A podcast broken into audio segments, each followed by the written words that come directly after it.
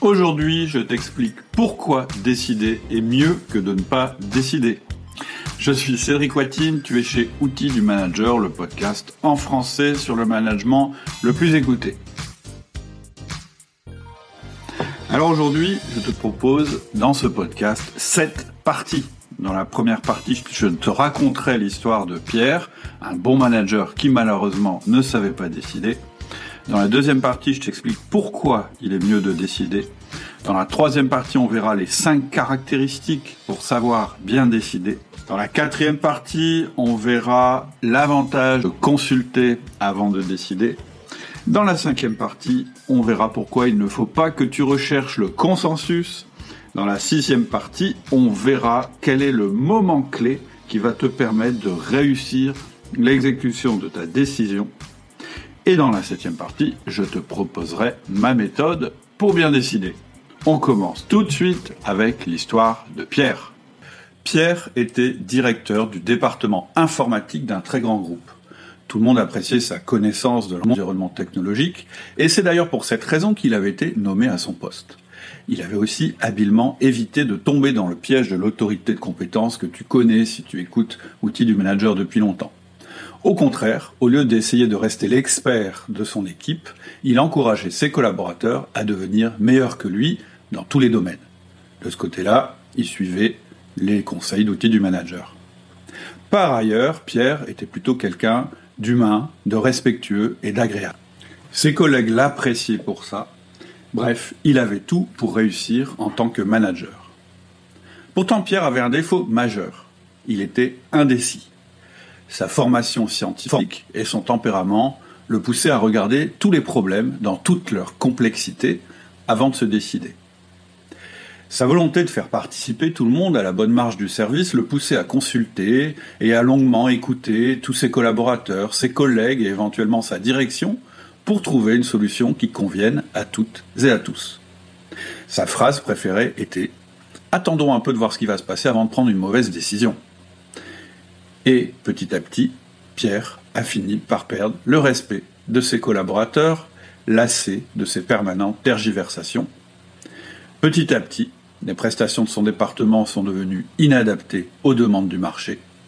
Petit à petit, il a perdu la crédibilité de ses collègues et finalement de sa direction. Il a finalement dû se reconvertir et trouver un poste de technicien sans management. Et pourtant, Pierre avait le background technique. Et pourtant, Pierre avait compris comment gérer une équipe. On attend plus d'un manager. Ton équipe attend autre chose qu'être simplement agréable et d'être un bon expert. Ta direction aussi. Ton équipe et ta direction attendent quelqu'un qui soit capable de décider et de prendre de bonnes décisions. C'est le sujet de ce podcast. Il y aura de moins en moins de place pour les indécis dans nos entreprises, car l'évolution rapide des marchés oblige à décider rapidement et sans se tromper. La première chose que je voudrais te dire, c'est que décider est mieux que de ne pas décider. Je sais que ça peut paraître contre-intuitif et même un petit peu irrationnel, et je pense qu'en entendant ça, tu te dis, peut-être, parfois il vaut mieux ne pas décider que de prendre une mauvaise décision.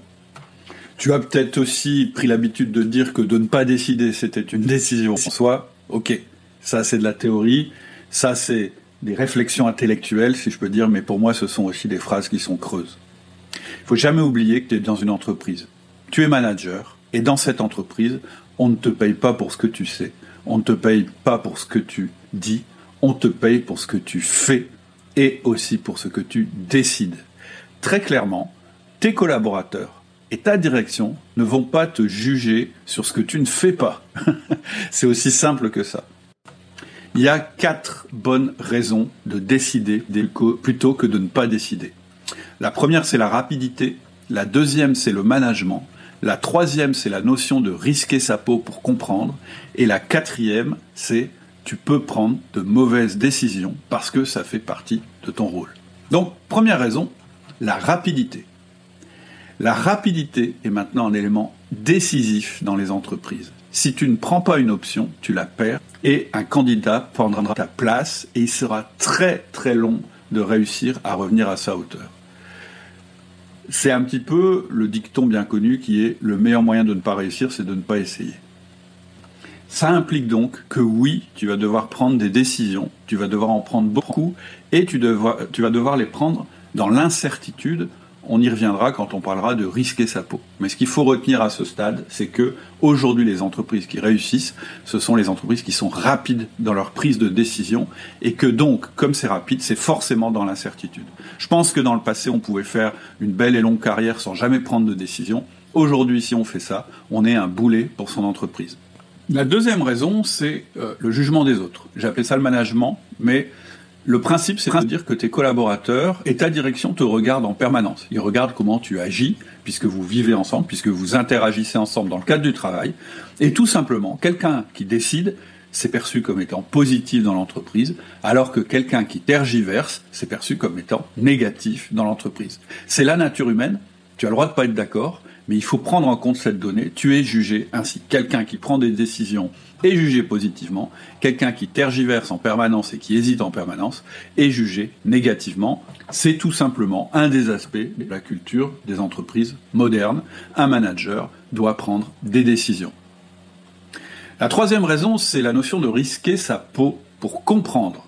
En fait, quand je parle de risquer sa peau pour comprendre, je mélange deux concepts que j'ai trouvés euh, auprès de deux penseurs différents. L'un d'eux, c'est Charles Pépin, euh, qui est intervenu sur ce podcast, et qui explique qu'en fait, prendre une décision, euh, ça permet de savoir.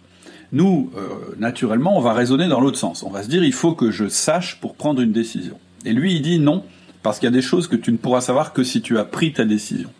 Et donc, lui, le fait de prendre une décision, c'est quelque chose qui va te, te permettre de voir ce qu'il y a derrière cette décision. Et même si c'est un peu théorique, c'est exactement comme ça que ça se passe.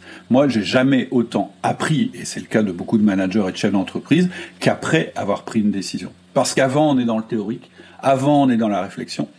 Et euh, une fois qu'on a pris notre décision, eh bien, on est dans l'expérimentation, et c'est en expérimentant qu'on apprend. Donc, premier concept, décider, ça permet de comprendre.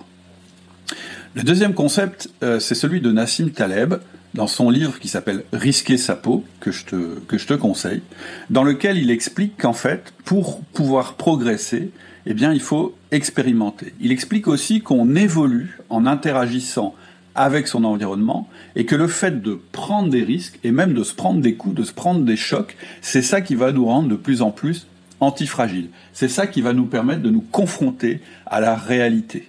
Et donc il est extrêmement important que tu apprennes ça aussi. Ne pas prendre de décision, ça veut dire euh, théoriquement ne pas prendre de risque. Et quelqu'un qui ne prend pas de risque, eh bien c'est quelqu'un qui refuse de s'exposer à la réalité et donc qui a choisi de rester dans un état permanent alors que la réalité évolue sans cesse. Et puis évidemment, il y a cette phrase qu'on attribue de temps en temps à Nelson Mandela et qui dit je ne perds jamais, soit je gagne, soit j'apprends. C'est-à-dire que la prise de décision, au pire, si jamais vraiment ta décision est mauvaise, eh bien, elle t'aura permis d'apprendre quelque chose sur la réalité, et ça, c'est inestimable. Et donc, j'en arrive à ma, mon quatrième argument, qui est qu'un manager peut prendre de mauvaises décisions. Et là, je m'explique. Le bon manager, c'est que ça fait partie du jeu. Ses collaborateurs le savent aussi, et sa direction aussi. C'est-à-dire que tout le monde sait que quand on prend une décision, on a une vraie incertitude par rapport à ce qui va se passer. Sinon, ça ne s'appelle pas une décision, ça s'appelle un choix. Et les bons managers et les bonnes équipes, ce sont des gens qui sont capables de réévaluer leurs options au cours de route. C'est-à-dire qu'ils sont capables de partir d'une décision moyenne, mais d'en faire une exécution superbe. N'oublie pas que la, la vérité, la connaissance, en fait, elle est derrière la décision. Et une fois que tu as pris ta décision, alors tu vas savoir réellement ce qu'elle implique et alors tu vas pouvoir t'adapter. Et donc les bons managers, ils ont un processus complet qui va leur permettre de décider vite et ensemble si c'est nécessaire pour prendre la meilleure voie possible, mais ce sont aussi des gens qui sont bons dans l'exécution. C'est-à-dire, encore une fois, que tu prends la meilleure décision possible avec les éléments que tu as, mais finalement, ce qui va s'imposer à toi, c'est la réalité que tu vas rencontrer une fois que tu auras pris ta décision. Et là, ça va être la qualité de ton management qui va faire que l'exécution sera conforme à la réalité. Alors une fois qu'on a dit ça, on a les arguments qui euh, nous expliquent pourquoi il est mieux de décider que de ne pas décider. Alors maintenant, quelle qualité il faut pour bien décider?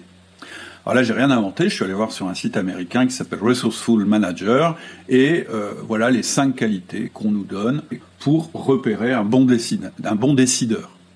La première qualité, c'est la confiance en soi, parce qu'effectivement, pour prendre une décision, bah, faut avoir confiance dans notre capacité, d'abord à pas se tromper et ensuite à l'exécuter. La deuxième, c'est la capacité analytique, c'est-à-dire la capacité à analyser son environnement pour prendre la meilleure décision possible. La troisième, c'est la pensée critique, c'est-à-dire qu'il faut être capable de regarder son environnement et euh, de regarder les différentes options pour les critiquer à travers une grille éventuellement de connaissances.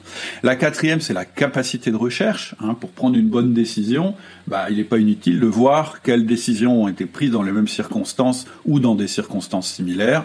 Et la cinquième, c'est la gestion des conflits, parce qu'évidemment, quand tu prends une décision, ça veut dire que tu euh, décide de ne pas activer certaines options.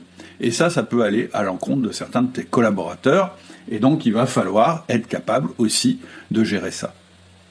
Globalement, je suis, je suis d'accord avec ça. C'est-à-dire que la confiance en soi, l'analyse analytique, la pensée critique, la capacité de recherche et la gestion des conflits, c'est super. Et probablement que c'est ça qui ferait le meilleur décideur possible. Sauf que, comme toujours, cette liste ne règle rien. Parce que qu'est-ce que tu peux faire si tu n'as pas ces cinq qualités? Ensuite, comment savoir si tu, as ces cinq qualités? Et enfin, comment activer, comment articuler ces cinq qualités? Alors, comment savoir si tu as ces cinq qualités? Ben, Je vais répondre tout de suite. Tu n'as pas ces cinq qualités. Parce qu'en fait, ces cinq qualités, quand on regarde les profils, on voit qu'elles appartiennent à l'une ou l'autre euh, des personnalités qu'on rencontre en général. Je donne un exemple. Un dominant, il va être plutôt bon en confiance en soi. Par contre, il aura du mal avec la capacité analytique, la capacité de recherche et la gestion des conflits. C'est-à-dire que c'est quelqu'un qui va décider vite en faisant un peu trop abstraction de la de l'analyse de son environnement. C'est-à-dire qu'en gros, il va penser que son environnement est favorable à sa décision parce qu'il va tout voir sur sur euh, sa volonté, son angle, ça va être la réalisation de ses objectifs propres. Et puis, effectivement, un dominant en gestion des conflits, il a une manière assez simple de le faire, c'est taisez-vous, je décide et vous exécutez, ce qui est quand même pas terrible au niveau euh, de la capacité d'exécution de son équipe. Un influent, il va plutôt avoir tendance à décider en fonction du fun ou, de l'énergie euh, qu'il va trouver à travers sa décision. Instable, il va avoir tendance à beaucoup analyser, à beaucoup critiquer, à beaucoup rechercher, mais à jamais prendre de décision. Et ça peut être aussi, euh, je dirais, la tendance du consciencieux. Donc ce qu'on voit, c'est que finalement, notre profil nous donne des biais euh, de décision qui vont faire que on réussira toujours à arriver à une meilleure décision en constituant une équipe de décideurs. C'est-à-dire que pour bien décider, il faut analyser ensemble, il faut faire le travail préliminaire de décision avec ton équipe. Mais ensuite, le risque, ce serait de vouloir satisfaire tout le monde. De croire qu'une bonne décision, c'est une décision avec laquelle tout le monde est d'accord, peut-être en se disant bah, que si je prends les idées de tout le monde, je les mets dans un mixeur et je mélange, je vais arriver au meilleur consensus possible. Et ça, c'est une énorme erreur. Parce que déjà, une bonne décision, ça n'est pas une décision qui satisfait tout le monde. Selon ta direction et selon ton entreprise, une bonne décision, c'est quoi? C'est une décision qui génère du résultat. C'est comme ça que ta direction le voit. Si tu prends une mauvaise décision, tu auras beau dire à ton responsable, non mais tous mes collaborateurs étaient d'accord, tu seras le seul responsable et il te dira, oui, vous, vous avez tous été d'accord et vous êtes tous trompés. Et donc, ta direction préférera toujours que tu prennes une bonne décision qui génère du résultat contre l'avis de ton équipe. Donc tu vois, le consensus absolu aboutit toujours à de mauvaises décisions. On ne vote pas une décision. Parce que si tu votes une décision, ça change rien, tu n'auras pas un consensus, tu auras des gens satisfaits et des gens non satisfaits dans ton équipe. Ensuite, une bonne décision, c'est pas l'amalgame de toutes les décisions de tout le monde. Parce que ça, c'est le meilleur moyen d'aboutir à une décision inefficace. Tu ne peux pas croire que prendre la décision A et la décision B et de les mélanger, ça te donne une meilleure décision que si tu avais choisi la meilleure des deux. Ton job de manager, ça va être de choisir la meilleure décision. C'est-à-dire la décision A ou la décision B, parce que si tu fais du A plus du B, tu vas obtenir un truc qui correspond à rien du tout, et tu vas gaspiller tes ressources, et tu vas gaspiller la clarté de ton équipe. Alors sûrement, souvent un argument qu'on me donne à ce stade, c'est de dire oui, mais moi on m'a toujours dit qu'il fallait faire participer l'équipe parce que le consensus, c'est-à-dire une décision avec laquelle tout le monde est d'accord, ça va permettre de mieux faire adhérer ton équipe. Et là, je suis pas d'accord du tout. Tout à l'heure, on a dit que ton rôle de manager, c'était de décider. Ça n'est pas de faire un consensus. En fait, lorsque tu dois prendre une décision, il y a trois phases. La première phase, c'est que tu consultes tes équipes pour leur demander quelle serait, selon elles, la meilleure décision. La deuxième phase, c'est que tu décides. Et la troisième phase, c'est que tu fais exécuter la décision qui, selon toi, est la meilleure. Le consensus absolu, c'est-à-dire le cas où tout le monde est d'accord, d'abord, ça n'arrive pas, même si les gens te disent qu'ils sont d'accord, ils sont pas forcément d'accord, mais le consensus absolu, ça voudrait dire que tu vas avoir une décision pourrie, une décision qui change rien, parce qu'elle va froisser personne, toute décision va froisser des gens, il faut le savoir à l'avance, une décision qui change rien parce qu'elle comporte aucun risque, toute décision comporte des risques, et donc à la fin, tu aurais un truc compliqué, truffé de limitations, de plans B, d'aménagements de toutes sortes, dont le seul but est de satisfaire le groupe. Donc, je répète, trois phases. La première phase, tu consultes. La deuxième phase, tu prends la meilleure décision. Et la troisième phase, tu fais exécuter cette décision. Et en fait, dans ton processus de décision-exécution, il y a donc deux moments clés. Il y a le moment où tu consultes. C'est-à-dire qu'il faut que tu sois capable de déterminer qui tu vas consulter et surtout que tu mettes les personnes que tu vas consulter dans la position où elles devraient prendre la décision.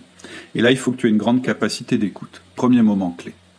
Le deuxième moment clé, celui qu'on oublie quasiment à chaque fois, et surtout si on croit que notre décision, ça doit être un amalgame des décisions des gens qu'on consulte, c'est le moment qui se situe entre le moment où tu as pris ta décision et donc tu l'as annoncée, et le moment où tu vas la faire exécuter.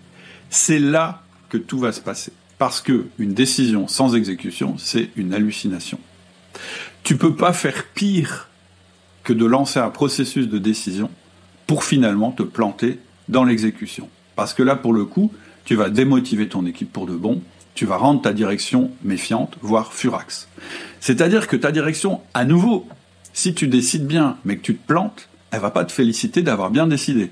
Elle va plutôt te reprocher d'avoir mal exécuté on ne verra que le mauvais résultat, même si tu as pris une bonne décision. Parce que prendre une bonne décision ne va pas assurer une bonne exécution. Je l'ai dit tout à l'heure, comme tu vas choisir la meilleure décision possible, parmi celles qui t'ont été proposées, ou parmi celles qui étaient envisageables, tu vas froisser des membres de ton équipe. C'est-à-dire qu'il y a des membres de ton équipe dont tu vas savoir qu'ils auraient décidé autrement que toi. Et si tu ne prends pas ça en compte, ton projet va planter. Pourquoi? Parce que ces personnes-là, tu leur as demandé leur avis. Tu leur as dit, à votre avis, comment il faut faire. Et finalement, tu ne vas pas prendre en compte cet avis. Ou plutôt, tu vas décider que ce n'est pas la manière dont, on va procéder. Et ça, c'est humain. Quand notre décision n'a pas été retenue, on aura une réticence naturelle.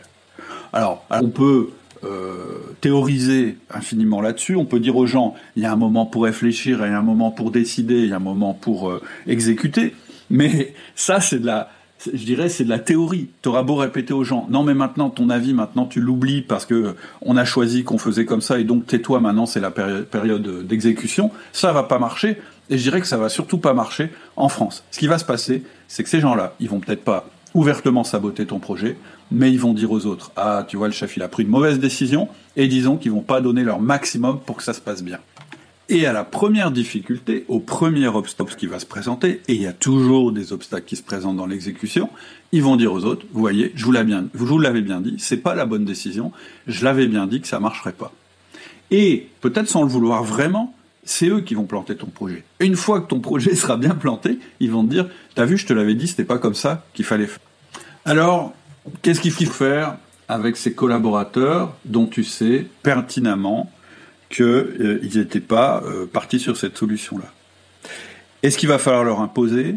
Ben, Je ne crois pas, parce que si tu leur imposes, si tu choisis de les affronter, si tu choisis ou bien de les ignorer, tu vas attirer leur énergie négative contre ton projet. Plus tu vas leur dire qu'ils ont tort, plus ils vont essayer de te prouver qu'ils avaient raison. On pourrait imaginer que la bonne solution, ce serait d'essayer de les convaincre, c'est-à-dire de vendre à nouveau ton projet, et ça peut éventuellement fonctionner. Mais le risque ici, d'abord, c'est de perdre du temps. Hein. On inverse un petit peu les rôles, c'est-à-dire que tu leur as déjà demandé leur avis, tu n'as pas été convaincu par cette solution, c'est certainement pas à toi d'essayer de les convaincre maintenant. Le risque aussi, quand tu commences à euh, devoir te rejustifier de ta décision, eh bien, c'est de revenir sur cette décision et de vouloir l'aménager. Et à chaque fois que tu vas essayer d'aménager ta décision, à chaque fois que tu vas essayer de prendre en compte les avis des uns et des autres, plutôt que la réalité qui se présente à toi, en fait, tu vas affaiblir ta décision. Donc, si on résume les principes qu'on a vus aujourd'hui, le premier principe, c'est de dire que décider est quasiment toujours mieux que de ne pas décider. Le deuxième principe, c'est de dire qu'on n'a jamais à nous les cinq caractéristiques qui nous, de bien, qui nous permettraient de bien décider sans biais. Et donc, il va falloir qu'on consulte euh, des gens de profils différents, complémentaires aux nôtres, pour effacer euh, les biais que nous avons, nous. Le troisième principe, c'est de dire que malgré cette consultation, on ne va pas prendre une décision qui serait l'amalgame euh, des, décisions de chacun ou qui serait une décision qui conviendrait à tout le monde. Ce qu'on va essayer de faire, c'est de prendre, selon notre consultation, la meilleure décision possible. Et donc la meilleure décision possible, elle exclut par nature les autres décisions. Et le quatrième et dernier principe, c'est qu'il y a un moment qui va être clé pour toi. C'est le moment qui se situe quand tu as annoncé ta décision et où on va partir euh, sur l'exécution. C'est à ce moment-là qu'il va falloir que tu rallies à ton camp les personnes qui n'étaient pas favorables à la décision que tu as prise, parce que si tu les ignores, si tu les contrains ou si tu essayes de trop leur vendre ta décision, en fait, tu vas saboter ton exécution. Voilà pour les principes. C'est vraiment important que tu les connaisses et que tu les mettes en application. Si tu veux une méthode complète de décision et d'exécution, eh bien cette méthode, je l'ai créée et elle s'applique sur les quatre principes qu'on vient de voir et elle intègre toutes les étapes du processus qui mène à une exécution réussie. La première étape, évidemment, c'est la préparation, c'est-à-dire de savoir sur quoi on, décide, on doit décider. C'est pas toujours évident. Parfois, on, a une tendance à laisser traîner un petit peu les choses euh, plutôt que de décider.